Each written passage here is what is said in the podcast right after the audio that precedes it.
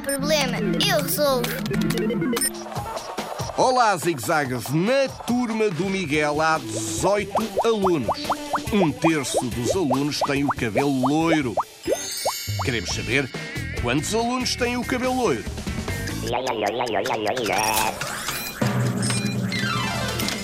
A resposta é 6. Um terço significa dividir por 3. 18 alunos a dividir por 3 dá 6. Um terço de 18 é 6. 6 alunos com o cabelo loiro. Sejas loiro, ruivo, moreno, na zigue-zague não há problema. Nós resolvemos.